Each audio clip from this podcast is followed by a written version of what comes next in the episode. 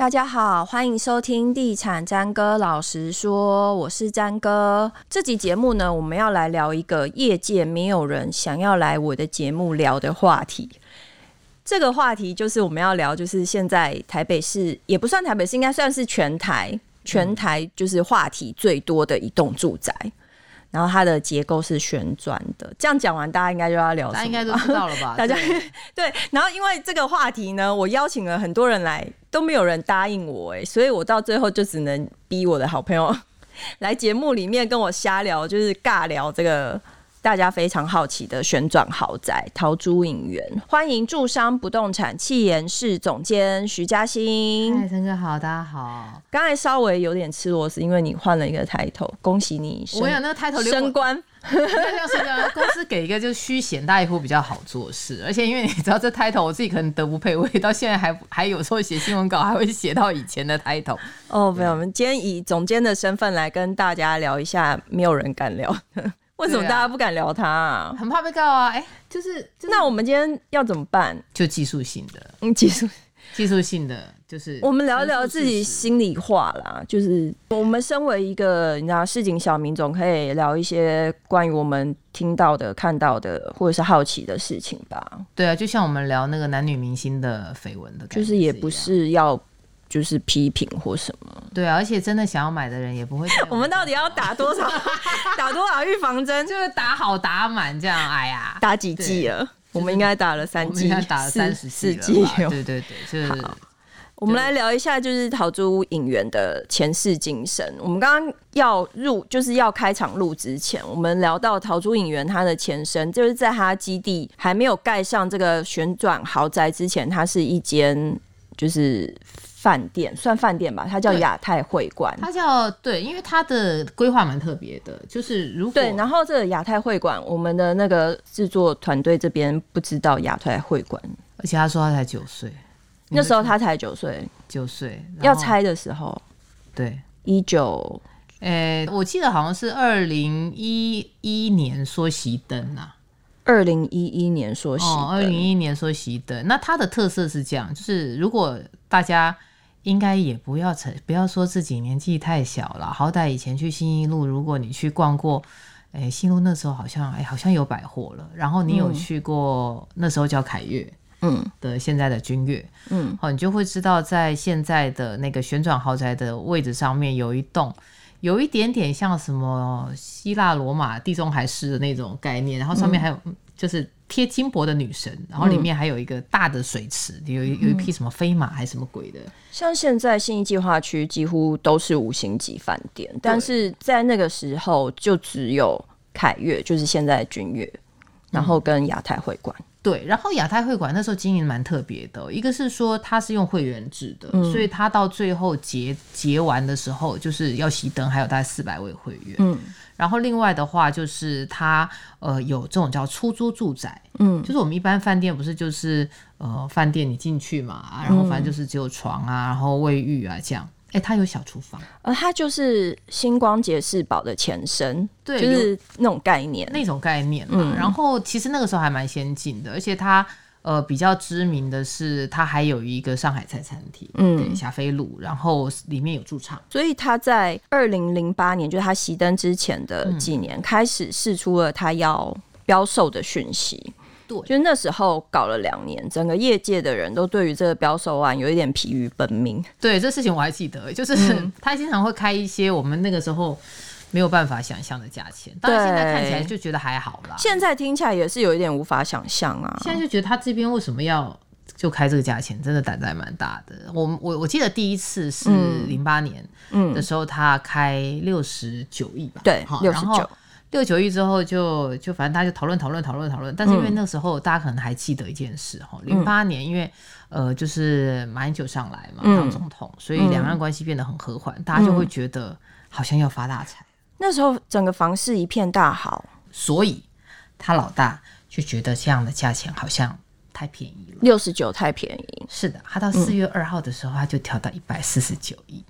所以他等于他第一次喊价出来的时候是年初，对，就等于是嗯，他在三四个月之后立刻加码了，这样是加了多少？哎，就是六十九减呃一百四十九减六十九，哎，你看那个加码八十，就是不止一倍，哎，不止翻一倍，就乱。哎，不，不能说乱来，人家就是对自己的产品很有信心，对 对对，整个台湾对台湾市场有信心，然后对自己的产品也有信心。你看我们是不是在做一个刀口舔血？再打一针，再打一针，好。对，好，然后到了，结果后来因为到一百四十九亿了，嗯，然后大家就会觉得说，嗯、这价钱好像有点有点 over，所以呢，大家就业业界讨论讨论。他他那时候是五月三十号吧，就开标，哎、嗯，开标之后就就流标。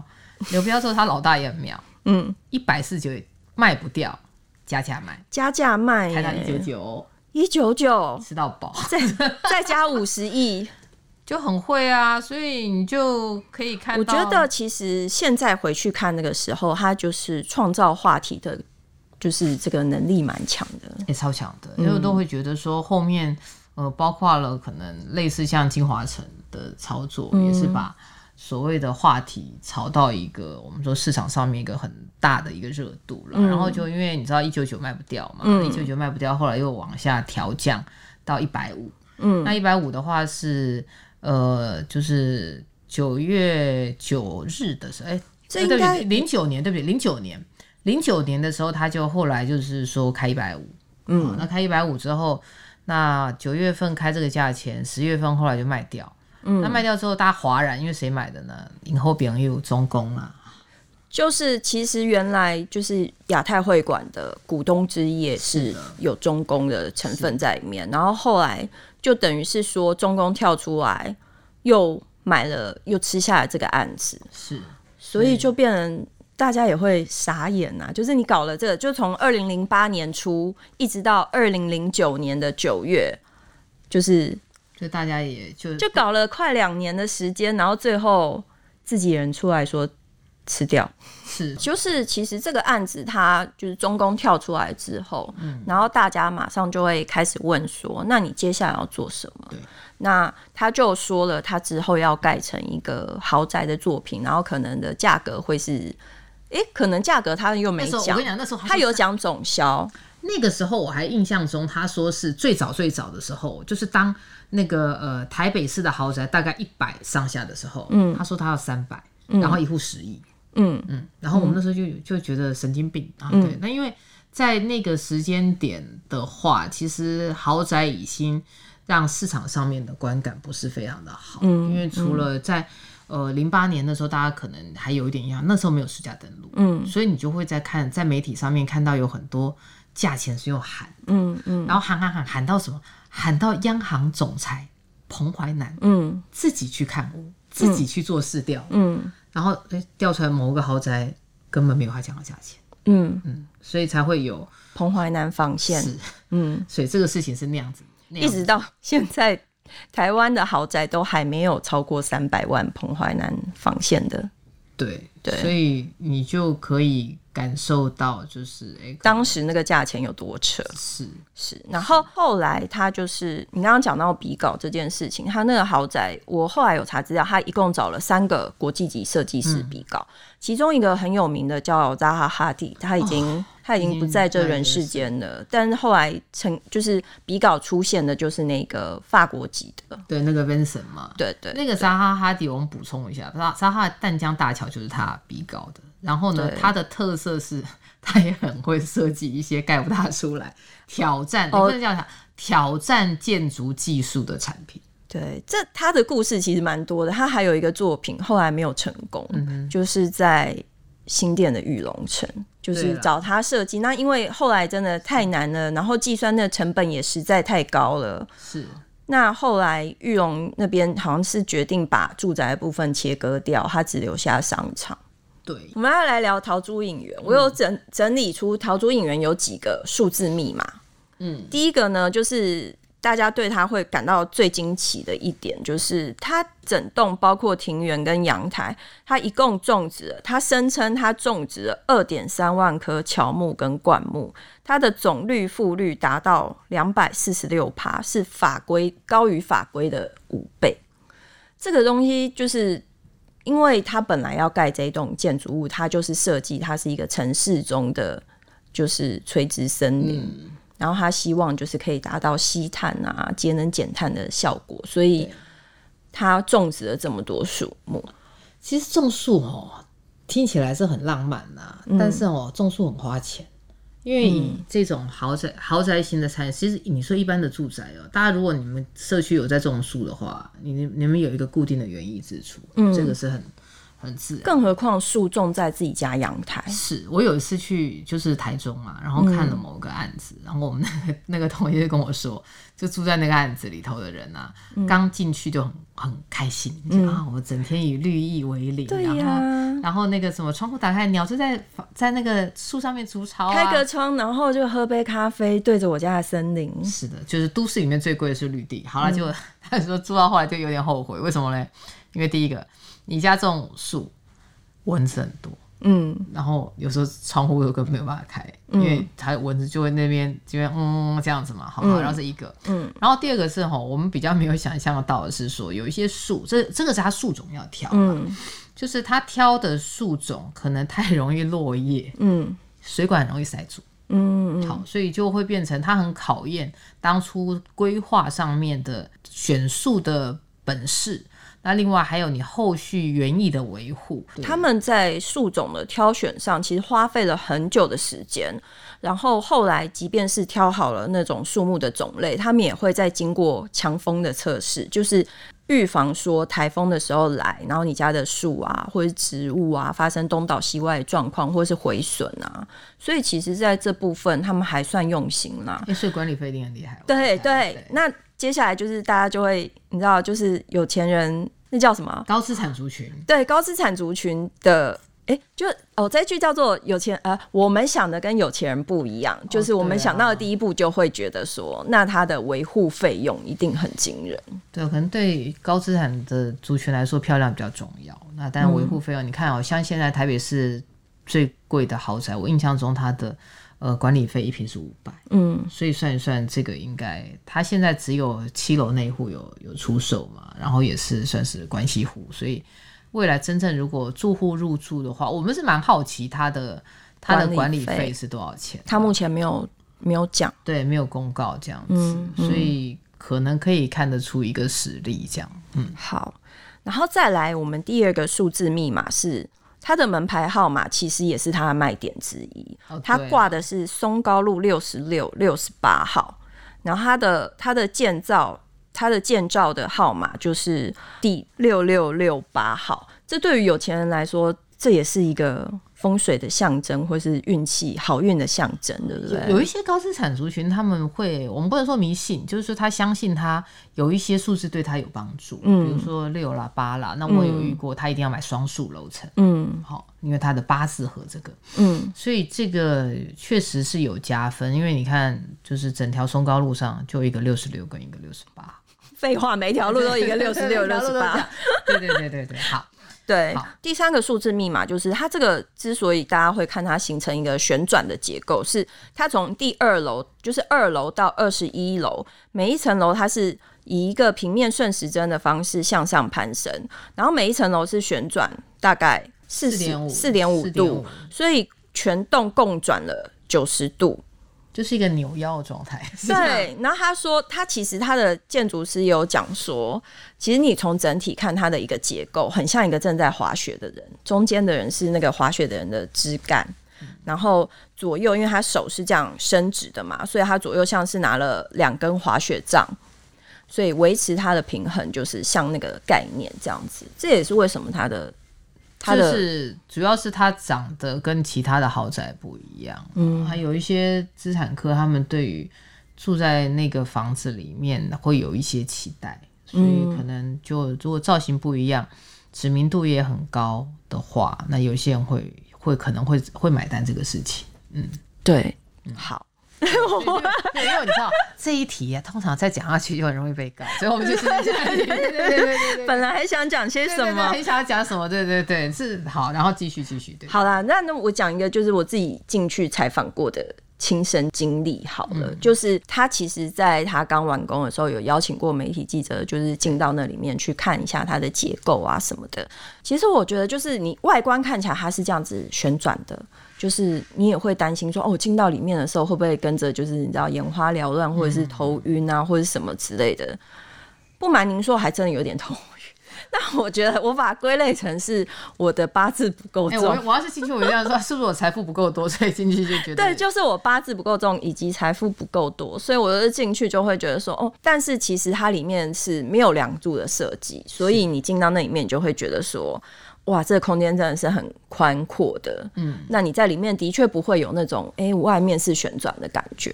对对，因为我你说那个开阔度其实还蛮重要的。嗯、我有时候去看，我也去看过几个豪宅，他们都会把呃最开阔的地方，它留给客厅。嗯，那因为你进去，你才会感受到它整个的那种壮阔的感觉。嗯，那当当然有一些人他会觉得，就是客厅客厅相对比较开阔，对他的事业也会有一些帮助。嗯哼，对，我现在好像变成了就是风水老师。好，再来第四个，它的那个数字密码是它一层就是两户。嗯，那它很特别，是它大概是我看过住宅里面最多电梯的一个住宅大楼了。它就是它每层有四座客梯之外，它有两座服务梯。服务梯听起来很好听，但是意思就是除了有钱人以外。哎，就是来帮忙的人，来帮忙的人搭的电梯就是家里头的管家啦，哈，或者家里头可能负责打扫的啦，嗯、或者是也许我是不知道外外送他会不会让他进去了，保全保全大概就是走、嗯、走服务梯，那如果或是维修的装修的人之类的，就是。他们只能搭服务梯，然后还有一座多功能电梯，这个电梯听说就是连救护车都可以开进去。对，就是如果住这么好的豪宅，还是要把身体保养好了，要不然救护车开进去有点。因为有一些店，有一些呃，像新加坡有一些社区，它就会豪宅社区，它就会强调说，你的车子可以开上去，嗯，然后你门一打开就是就是你家，很像透天的那种、嗯、那种概念，嗯。那他当初在设计的时候，他也有对外跟媒体说，他们未来会有这种车子可以直接上去的、嗯、的功能型的电梯，因为台湾确实有几个。也很知名，可是相对比较旧的豪宅。据说你如果你要买大的钢琴进去的时候，你得要请吊车，呃，或是把电梯拆掉，然后从上面吊上去。嗯，对，据说是这个样子。嗯，嗯，因为它的那个多功能电梯，当然救护车是大家就是想得到的其中一个用法，就是你刚刚讲的，其实有钱人家他。他交屋，他可能就是毛坯交屋，或者是他可能之后还会换一些装修的部分啊，什么放一些艺术品，比如说大型的雕塑品、大型的画作，嗯，或是呃改改一些家具的规格啊，或者是什么之类的，就可能会运用到这种比较大型的电梯，是，他就不需要再。有一些额外有的没有事情要弄了，所以这个也我觉得一个程度上面也提供一些方便。嗯、对，像我们一般市井小民就可能不会买到大型的画作，有个拼图就还不错了。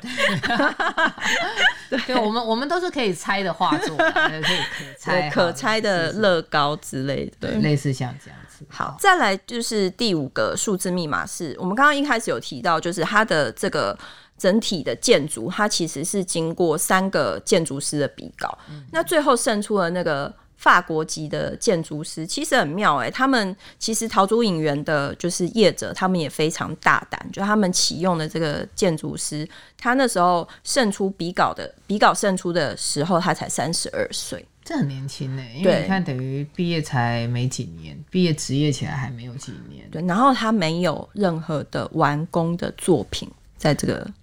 就是当时，但是现在他已经四十几岁了。嗯，对，就是、所以就是真的非常大胆的用了这个建筑人家的技术，就等于有一点像赌一把啦。因为我们台湾也有某一个个案，他是请服装设计师哦，有设计建案，嗯、那那个也是、嗯、呃建商之后的一个卖点。嗯，对对。再来就是我们有讲到说，像他的陶朱影园最引以为傲的部分，就是他的。隔震系统很好，嗯，就是它它自比说它比那个核电厂的耐震力还要好，对，而且我那听说他说到二五零零年，就是它可以存活二五两千五百年这个建筑，但二五零零年的时候，大家都不在啦，没有人可以 检视，没有人可以检视他两千五百年。对啊，谁会在意这事儿呢？对对对，所以就希望这影片录下来之后，等到二五零年，我决定要交代我的子子孙孙 帮我看一下一下这件事情。好，下一个数字密码是说，他刚刚有提到就是他的植栽的部分嘛，就是它很特别，是因为它是旋转的，嗯、所以它每一户都有两百七十度的院子。对，然后它的阳台的总面积应该是会到一百六十七平方公尺，就是很大哎、欸。一百六十七米大的概念是五十平左右，好大哦！所以你花的钱里面 有，又是一个你知道市井小民，对对对，没钱的人的想法。当我们在纠缠虚平的时候，人家阳台五十平，所以哎、欸，那比我家都大哎、欸。是啊，也比我家大哎、欸，我家家车位还没那么大嘞、欸。所以我真是很穷的叶子。好，然后再来就是，它是全台唯一一个屋顶有停机坪的住宅大楼。对，这个据说，因为当然是一个是说，比如说紧急救护啦，嗯、哦的那种直升机的停机坪。嗯、那直升机停机坪它有一些，它的好处是说，因为直升机它是可以垂直起降，嗯，所以垂直起降的话，你目前呃。住宅应该是没有了，嗯、除了它之外，嗯、那其他的有这种停机坪的，大概是警察局、嗯、消防局，嗯、或是那种救难系列的，都是政府部门，那那个会有停机坪。那一般住宅是不大需要设计停机坪的。嗯、然后这个这个我也不能够，你赶快换下一题，不然我不是不是，我跟你讲这个啊，就是我那天有听到一个人的说法，我觉得还蛮有趣。他说，因为人家要存活两千五百年嘛，然后就是你知道，就是千年之后，说不定。那时候都是一些，比如说空中巴士啊，就是已经没有路上跑的公车，有没有？嗯、所以他这是为了以后未来化的生活做准备。所以他是空中巴士站的意思是这样吗？对，就是可能他以后就是可能捷运也不会在轨道上跑啊。你知道我们有时候看一些就是科幻电影、啊，对科幻电影，然后它就是一些大众运输工具都在空中飞。我决定下辈子不好意思，这事情与我无关。好，好，好，因为这样人家会觉得好像是两个渔夫在讨论一个你知道未来的事情，所以他看到我们是渔夫分享，就是就是我们如果有讲你不开心的，不要搞我们，好不好？就这样。好好好，最后就是讲他唯一一笔交易，嗯，但这笔交易也没有出现在实价登录里面，他是七楼的一户，你刚刚有提到嘛？就是他成交，我们回推。去算他一瓶的成交价大概六百万，对，因为他买的那个是一间法人，然后这个法人很妙，就跟他公司登记在同一个地方，嗯，然后跟登记在同一个地方，大家就是可想而知。他那时候担保是设立，呃，担担保设定是十三点二亿嘛，嗯，那你回推回去的话，大概那个总价，因为因为豪宅不能借太多钱，嗯，所以我们就回台回推回去，回推回去的话，大概就是十八到二十二亿，嗯，那单平的价格会是六百一十万左右，嗯。可是老实说，我记得那个时候，他们官方不承认这个价格会是未来的售价。呃，对啊，因为那个就是实价登录也不承认有这个价格。反正大家也不管，以后反正这件事情之后，大家就会写他一户十八亿就对了。对啊，就等于说是定锚啦。那只是这个，因为实价登录上面也不会有这个价钱。然后，呃，大家对于就是买方。呃，为什么会去买这个这个房子？然后跟他又有这么多巧合，其实心里头是觉得有一点疑义啦。所以我们大家如果真的要讲豪宅的价格，你会现在看到，如果在做豪各家在做豪宅排名的时候，其实是不会把它放进去的。干、嗯、嘛排除人家？不过人家是艺术品，所以。对啊，就不要跟我们一般的豪宅做比较，还是它艺术品行业，限制了我们的想象力。对对，好，我们现在来讲说，就是其实以陶朱隐园这个案例来看，就是他如果说他以他唯一一笔成交是要六百万来看，这是台湾人可以接受的行情嘛？嗯、这样子来看，就是他的成交会不会受限，或是他买方会从哪里来？像第一个啦，就是台湾真的很有有钱的人，真的很多。嗯，以即便我们在看十八到二十二亿，一定有人可以买得起，一定有，一定有人。嗯、你要说小颖为什么这么讲？因为我们有很多的传产或什么，比我们想象中的更厉害。对，而且是我们常看到一些台面上大家喊得出名号，这些人很有钱之外，有很多隐形富豪是我们看不到的。对啊，像我有一个朋友，他就跟我说，他之前的一个一个前辈卖了他们那个产业的一个。特殊的专利，然后连同工厂一起卖出去，嗯，拿了四百亿回来。对，所以十八对他来说真的是小 case，欸、对，所以这个是这个是呃，我们可能真的就比较没有，虽然条条大路通罗马，有人就出生在罗马，我们可能还没有办法想象到这个状态，嗯，可是你就可以观察到，对于他们而言，他们是有财力可以买的，也养得起，嗯，但是台湾现在最大的问题是啊，很多人买哈，他比较不是怕这个事儿，不是怕买不起，嗯、是怕被别人知道他是谁。哦，就媒体不是很喜欢写那个哦，这个谁谁谁又买了买了哪里，谁谁谁又买了，嗯、啊，这个怎么买？买这个豪宅是谁谁谁，写、嗯、一下天价又没贷款等等等等等一类的，嗯，反而价钱不会是民众最关心的事情。嗯、那这个对于高资产的族群会是一个困扰，因为我之前就有听过。就是有某某个豪宅的案子，他被写出来，然后那个屋主气得要命，为什么呢？因为他曾经被绑票过，嗯嗯，所以他就把他说 绑票害人，发现他又有钱了，嗯，所以这个事情是，呃，我觉得我们对于高资产族群，可能在隐私上面而言，会相对以现在的环境，或许可能没有那么的尊重，嗯，那但是对于他们来说的话，隐私可能会是更重要的考量。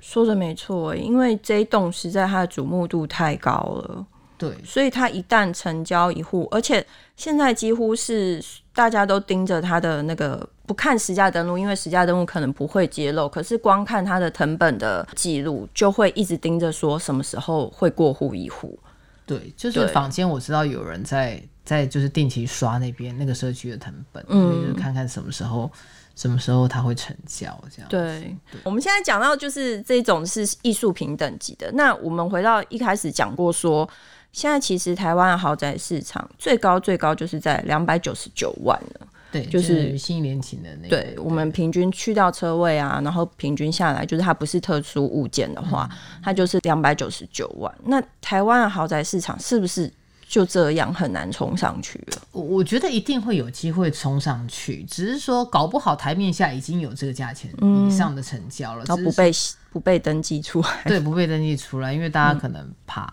嗯、那那怕的话，因为你你如果有一天写下三百，嗯，他会第一个可能叫做突破彭淮南防线。可是他都退休了。但如果市场不好，嗯，你成交这价钱。不就打脸政府吗？嗯，而且像现在打房又打的这么凶。好，最后就是我们聊到说，像现在那个平均地权条例的执法已经出来，现在正在预告嘛。然后就是提提到说，司法人是购买这个住宅必须要进行许可。对，这个地方大家会觉得会再对豪宅交易会是一个打击。哎、欸，会是一个很大的打击，因为现在豪宅的贷款已经有限制了嘛。嗯，然后你如果说你限制降下去之后，可能。呃，买方要真的要买的话，大概很多都是报现金来买吧。嗯、那对于这些豪宅的客户来说，你现在又要审。有点麻烦。你现在如果、嗯、呃以法人买住宅的逻辑，你要经过没有什么问题的，第一个都更的，嗯，都更没有什么问题。嗯、然后做宿舍，嗯，好做宿舍这个的还有户数的限制，嗯，那你如果说做什么医疗用途等等，那个也还可以，嗯、或者是说其他特殊用途，可是就变成是呃地方政府要先过过。嗯，那对于那这个豪宅，坦白说，它是应该是不会过的啦。如果你们开公司去、嗯、去持有的话，是大概是是不会去。可是，一般为什么富人会喜欢拿公司来买？诶、欸，几个说法，一个是说抵税，好、嗯，然后它有一些管理费啊、房屋税啊等等的可以支出。然后，既然你用公司取得的话，嗯、你有一些部分你就可以当做是一些报费报税的支出的费用，可以有效的降低他们的税负压力。嗯，那第二个部分是说，它要维持一个我们所谓叫做所有权的稳定性。嗯、举个例子来说，今天这个豪宅的爸爸。素有心脏疾病或脑中风疾病，嗯，结果来买了这个豪宅之后，忽然有一天就中风了，嗯，然后就可能什么事都没办法做做决定，那他就很容易发生，就是因为这个，如果他有掰的时候，嗯，那真的要去处理，就变成是下面的继承人，等于说要来去做一些整合，然后增加他的复杂性，嗯，那如果说你用公司持有的话，哎，爸挂董事长就爸掰了，爸掰了之后，可能儿子就当换董事长。好，那这个是如果说维持一个产权的稳定性的话，那它是有它一定的功能。嗯哼嗯哼，所以为什么它要针对这个司法人来做限制？一个是过去很多人就开一间投资公司，然后来做房地产，嗯，然后在房地合一一点零的时候，因为那个国内公司只要用二十趴嘛，嗯，那你短期持有的话，你最少最便宜最便宜就是三十五趴，嗯。那可是国内的公法人他就走了这个这个偏门，所以那时候房地合一就把那门关起来了。嗯然后后来呢，就是你先你看到的二点零的时候，它也是照着课税，可是还是会有一些人就是透过不动产。那他就用报税，用来节税，用来干嘛干嘛干嘛，嗯，等于增加了他的不确定性，嗯。就是未来可能还会有一些操作的空间等等，所以政府就干脆把这个门关起来，再关一道。对，就关到 庭院深深深几许，好吧，所以我们这时候是要怎么庆幸自己没有这么多钱 需要被管制？哎对哦，就是我们想被管制，但没有没有钱。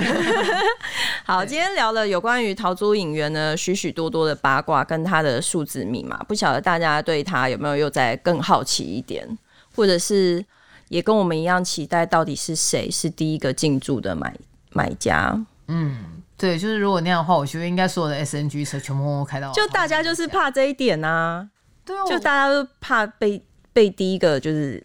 他会不会变？啊，算了啦，不要这样讲。好，我们非常期待看到陶朱隐园的买家出现。那对我们台湾来说，也是台湾之光啊。它会是一个表示台湾的豪宅进入一个新的时代啦。对，因为我我们上次之前有在聊过，未来可能呃建筑业也会有碳权这个问题。嗯，那所以你如果说有碳税啦的这个部分的话，像这一类的住宅，可能未来以后会比较多，因为它的绿覆率，所以它有助于减少它的碳足迹。嗯，可能在呃各位看到的以后的所谓住宅豪宅，甚至于住一般住宅的规划，大概都会把这个绿覆率减碳的这个逻辑带放。所以它等于是先驱啦，对，有做的最好的一个选先驱。他当初也没想到可能自己变先驱，